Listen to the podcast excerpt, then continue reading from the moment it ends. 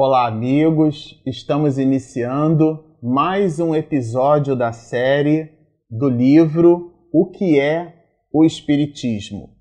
Como vocês sabem, nos episódios anteriores desta série, nós despendemos alguns vídeos para comentar assim um aspecto histórico da fabricação dessa obra, o que é o Espiritismo, que surge é, junto com a Revista Espírita entre a publicação do Livro dos Espíritos e a publicação do Livro dos Médios. É inclusive através dela que Kardec expõe para nós uma máxima, né?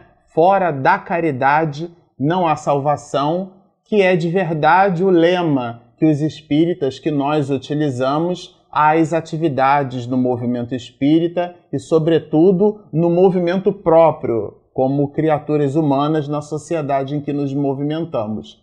Por esse motivo, é, começamos pelo pós-fácil da obra e fizemos todo um conjunto de observações históricas. E agora, a partir dessa edição que nós temos aqui, editada pela Federação Espírita Brasileira, nós temos a biografia que Henri Sós faz. Eu acho que é essa que é a pronúncia, né? Porque o meu francês não é muito bom, não. Ele é de Lyon, da França, e ele foi uma criatura que teve uma importância significativa na história do espiritismo, um apaixonado pelo comportamento, né, pela conduta é, retilínea do codificador da doutrina, Henri Sós, ele então constrói a biografia de Kardec. Aliás, é importante que se diga que praticamente tudo que nós conhecemos a respeito de Kardec vem através da pesquisa que ele promoveu. Ele que fundou, né, ajudou a fundar a Federação é, Espírita de Paris, a primeira federação espírita que nós temos notícia na história da humanidade. Ele se viu ali a braços dados, por exemplo, com Gabriel Delane, teve a presença e a visita de Leon Denis, né? nada mais, nada menos que Leon Denis. É, então foi uma criatura de uma importância muito grande. É, eu me lembro que quando nós estávamos preparando um seminário para falar sobre a vida né, do nosso querido é, Dr. Bezerra de Menezes, então eu peguei umas anotações de Canuto Abreu, que fez a biografia do Dr. Bezerra de Menezes.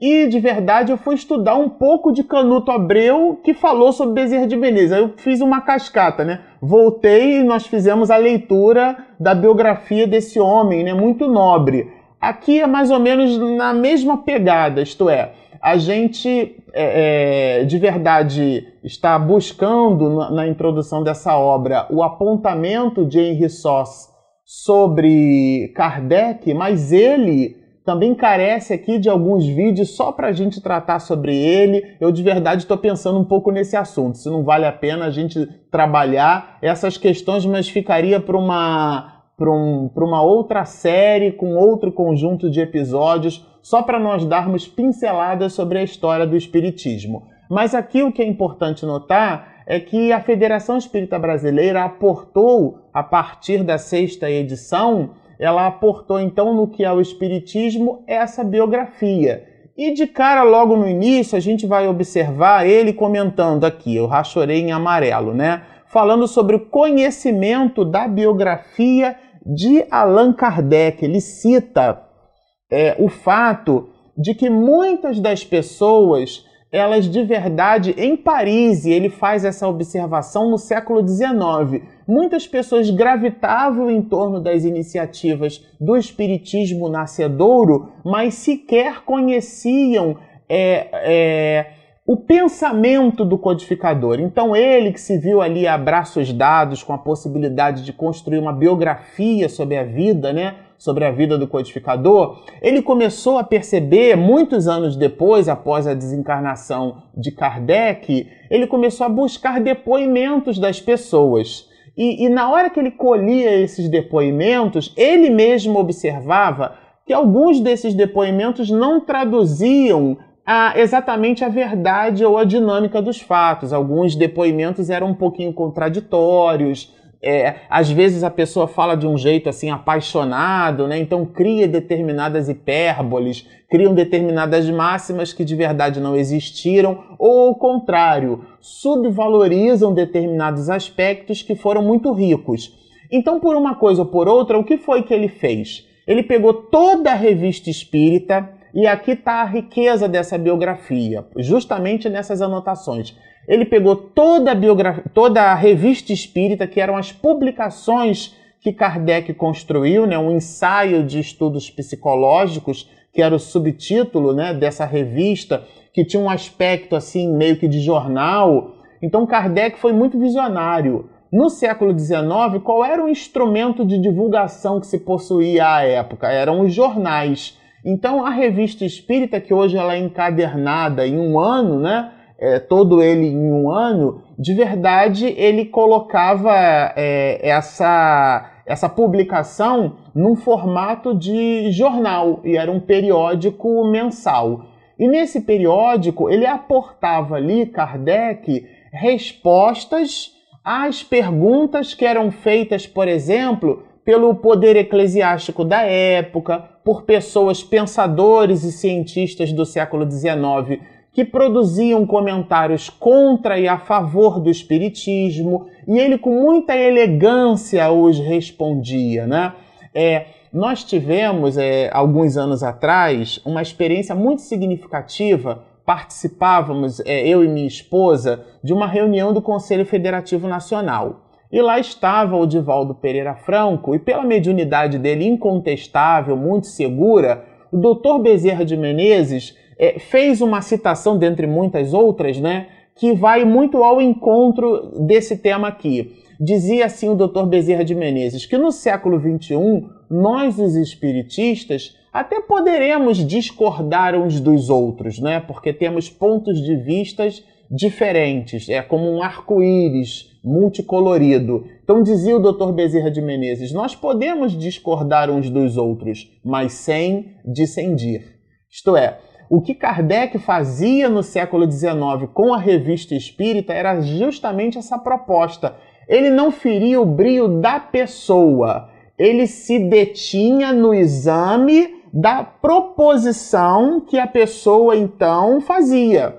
Então ele não ofendia ninguém, ele não ofendia o homem, ele não ofendia, e muito embora recebesse muitas ofensas, quem tiver o cuidado de ler a revista espírita, né, é, que super recomendamos, e aqui na biografia é um resumo, é um condensado disso, porque estamos falando da revista espírita, por quê? Porque esse biógrafo, como ele percebeu que colher depoimentos da vida de Kardec não traduziriam um retrato biográfico assertivo, ele foi buscar na revista espírita pelo estilo de resposta de Kardec, é, a finesse, vamos dizer assim, né, dessa alma, essa condição do codificador de não se abalar diante das críticas, né, de se manter cônscio de sua responsabilidade, porque a maioria de nós, quando observa assim, quando alguém fala da gente, fala alguma coisa, a gente já quer logo assim se defender, né? E como eu falei de Divaldo, né, o próprio Di comenta pra gente que Joana de Ângeles o orienta assim, né? É, que se, se as nossas atitudes não demonstram e não provam quem somos, não são as nossas palavras que farão o contrário, né? Diz a veneranda Joana de Ângeles para Divaldo, que compartilha com a gente esse ensinamento. Então, e Kardec tinha muito isso como retidão de juízo. Ele não se abalava diante das críticas. E esse biógrafo, Henri Salce, ele percebeu isso ele entendeu que retirar da revista espírita o pensamento do codificador dentro da própria cronologia da revista espírita e utilizá-la como um fato histórico para promover a biografia do próprio codificador era por demais assertiva. Então é esse o material que a gente vai usar, é, é, é, por, esse, é por esse caminho que nós vamos percorrer, pondo luzes no comportamento do codificador mas através dessa análise biográfica que tem como insumo a própria revista espírita. Aí aqui é, nós apontamos assim, que vale a pena citar, né? Ele rachuramos aqui. Penetrar na vida do homem íntimo e segui-lo passo a passo no desempenho da sua tarefa. Isto é, é aqui em se diz para nós assim que o desafio dele foi justamente entrar nessas questões né, do, do, do, comportamento do codificador. Há quem veja, por exemplo, aquela imagem de Kardec, né, de busto, a imagem de busto. Ele era um homem, era um, era um intelectual de sua época, né? então era comum na comunidade francesa, por exemplo, um homem não sorrir. Mas é, é, o próprio Gabriel Delane conta pra gente fatos, né, que ele, por exemplo, é, percebeu Kardec depois com Amélie Boudet buscando frutas, né, acho que era uma macieira e eles estavam ali os dois, Amélie Boudet e Kardec, demonstrando que era um homem comum de sua época, não, não era uma criatura sisuda, porque às vezes a gente acha que para ser espírita é, precisa ser sisudo, quando a gente comenta que precisamos ser sérios. E a seriedade, quando ela é extrapolada, ela gera esse comportamento esquizoide, né? Então as pessoas, as mais das vezes, produzem a despeito de quererem parecer ser sérias, né? O que talvez seja um transtorno psicológico, é, elas se mostram assim sisudas, com aquela carantonha fechada, e analisando aquele busto de Kardec, né? Como uma pose de um homem do século XIX, teríamos uma impressão equivocada e ligeira de que o codificador era um homem sisudo, mas na verdade não era. O fato de ser sério, repito, não significa que ele era um homem sisudo, um homem esquizoide, porque o espiritismo, né, que é o cristianismo redivivo, isto é, é o consolador prometido por Jesus, porque ele nos revela que nós temos múltiplas reencarnações, que nós não morremos. Então, aqueles de vocês que estão nos assistindo nesse momento e que tiveram uma situação familiar onde alguém voltou para a pátria da verdade, aquele ente querido, por maior seja a saudade, a gente tem a certeza de que ele não se esvaiu. O que se esvaiu é a desagregação molecular do corpo físico que aquela alma tornou pulsante mas a alma continua existindo com todo o seu esplendor. E isso traz para nós um consolo muito grande. E esse consolo é, portanto, objeto de alegria. Em sendo alegria, em nada vai combinar com o comportamento sisudo e o próprio codificador, que deixou um legado para a gente, um verdadeiro tratado de luz e de paz, não seria também um homem sisudo. Continuemos aqui na leitura. É, é, em se diz assim: que ele sacudiu o edifício religioso do velho mundo. Sim, porque o pensamento é, impresso na França, sobretudo porque foi ali que o espiritismo nasceu, né? O espiritismo nascente se deu na França, né? É, aqui, esse pensamento é um pensamento revolucionário.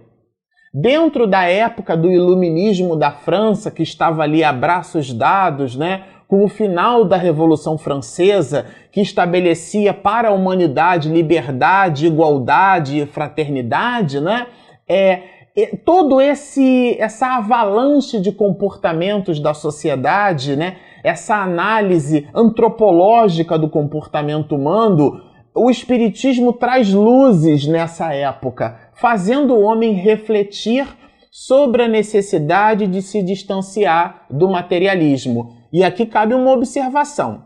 Às vezes a gente pensa que ser materialista é não acreditar em Deus, por exemplo.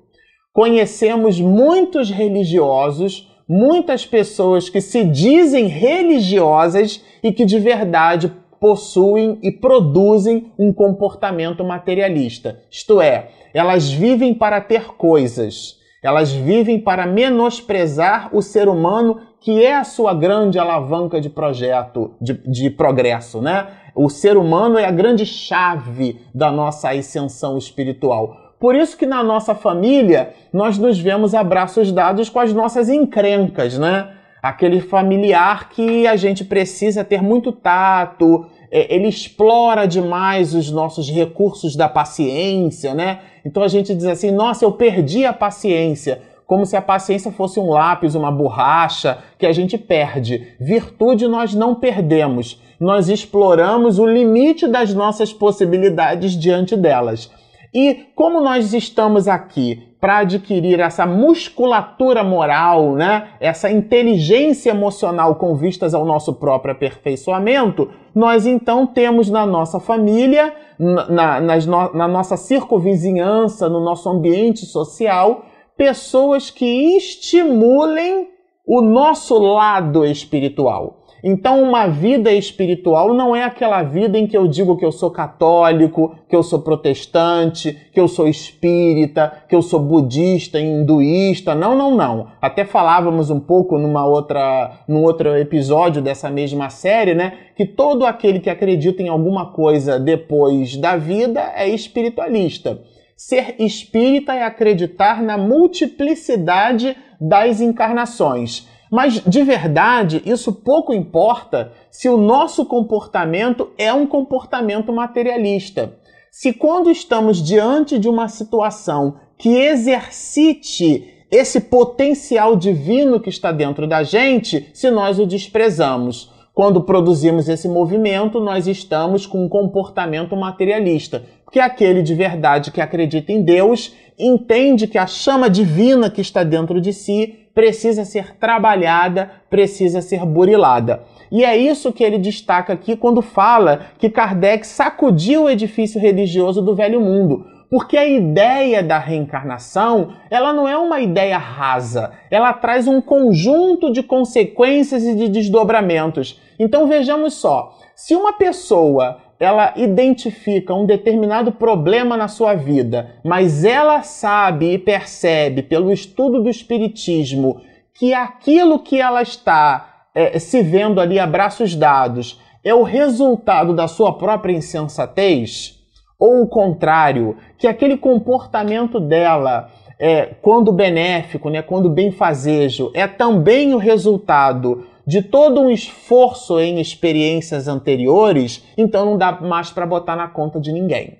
Não dá mais para dizer que é o demônio. Aliás, o espírita tem esse malveso, né? Depois que a gente descobriu que existe o obsessor, né? Nós trocamos a palavra demônio por obsessor. Então a gente diz que tem o obsessor. Ah, aquele lá está obsedado quando na re realidade a gente tem todo um canal, né? Nós temos uma série nos bastidores da obsessão só para trabalhar esse assunto, porque Manuel Filomeno de Miranda nos faz no livro Nos Bastidores da Obsessão um verdadeiro tratado sobre isso. Mas aqui a ideia é entendermos que a realidade, o conhecimento dessa realidade traz para nós consequências muito graves.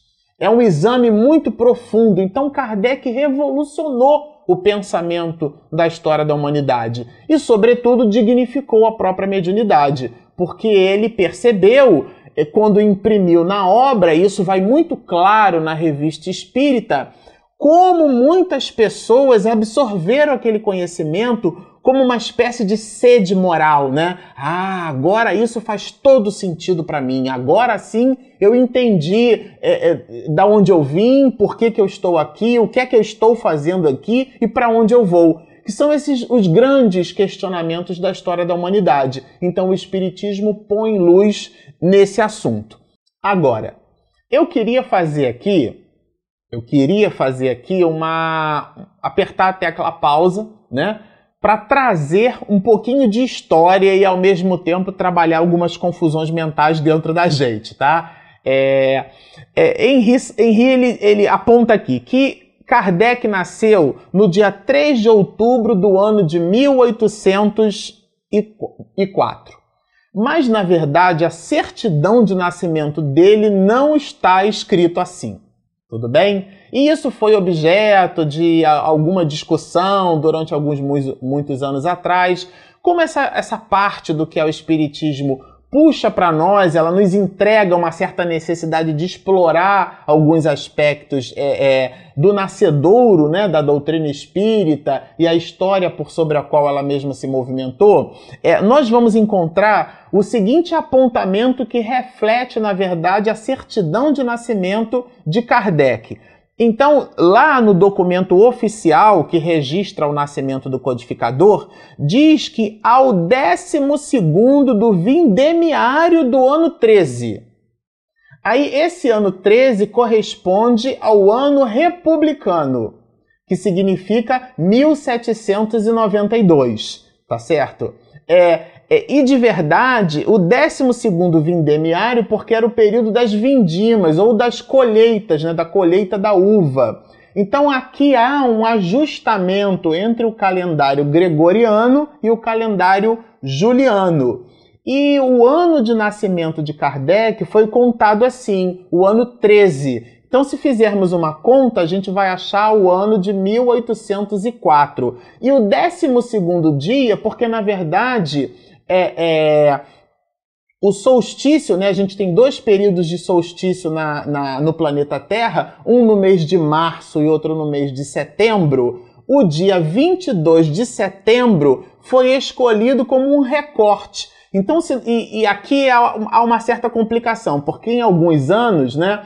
O, o, o, de verdade, o ano republicano não começaria exatamente no dia 22, mas sim no dia 23, e tem alguns calendários que ele, ele é apontado como o próprio dia 24. Então, por essa conta, Muita gente faz confusão e diz que Kardec não nasceu, por exemplo, no dia 3 de outubro. Diz que ele nasceu no dia 4, porque considera não o dia 22 de setembro, mas sim o dia 23 de setembro. Então vamos fazer uma conta: 22, 23, 24, 25, 26, aqui já vão 5.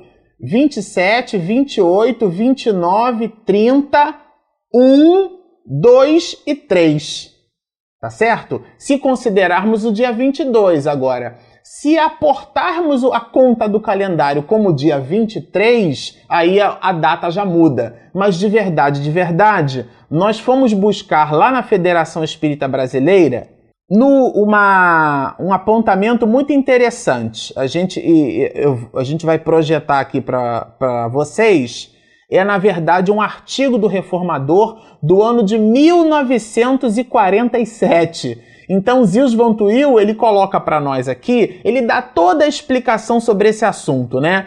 Ele fala, eu recomendo a leitura do artigo, a gente vai deixar separado aqui para vocês, mas o ponto de observação é entender aqui esse artigo é muito mais do que resgatar polêmicas do passado, mas é a gente entender da onde surgiu essa data do calendário de Kardec, do nascimento do codificador e o motivo pelo qual a gente registra aí ou registrou no passado algumas polêmicas sobre esse assunto. Bom, nós vamos ficando por aqui né? Vamos trabalhar, é, estamos ávidos por trabalhar o próximo episódio. Vocês visitem esse artigo do ano de 1947, ele é datado de abril de 1947. Zios Van ele é, ele faz anotações a esse respeito, é importante que se diga que Zils Van e Francisco Thyssen têm três volumes, além de Henri Salso, só para trabalhar a biografia de Kardec. O primeiro volume trabalha toda a infância de Kardec, então foi uma pessoa que foi para a França, pegou manuscritos, registros da época e fez um estudo profundo da vida do codificador e ele aporta aqui nesse artigo essas confusões que dizem respeito ao aniversário do codificador, que de verdade, de verdade, fica então registrado como dia 3 de outubro. É, ficamos por esse momento desse jeito. Convidamos a todos para que continuem postando seus comentários, na medida do possível a gente vai respondendo. Nós agradecemos o incentivo de vocês. Para nós é o elogio vai para Kardec, mas a gente recebe o carinho como incentivo, né? Eu e a Regina, minha esposa, que está do outro lado da câmera, como incentivo, como um carinho de vocês à permanência do estudo. Então continuem postando seus comentários, chamem os seus amigos para se inscreverem no nosso canal e sigam conosco. Muita paz!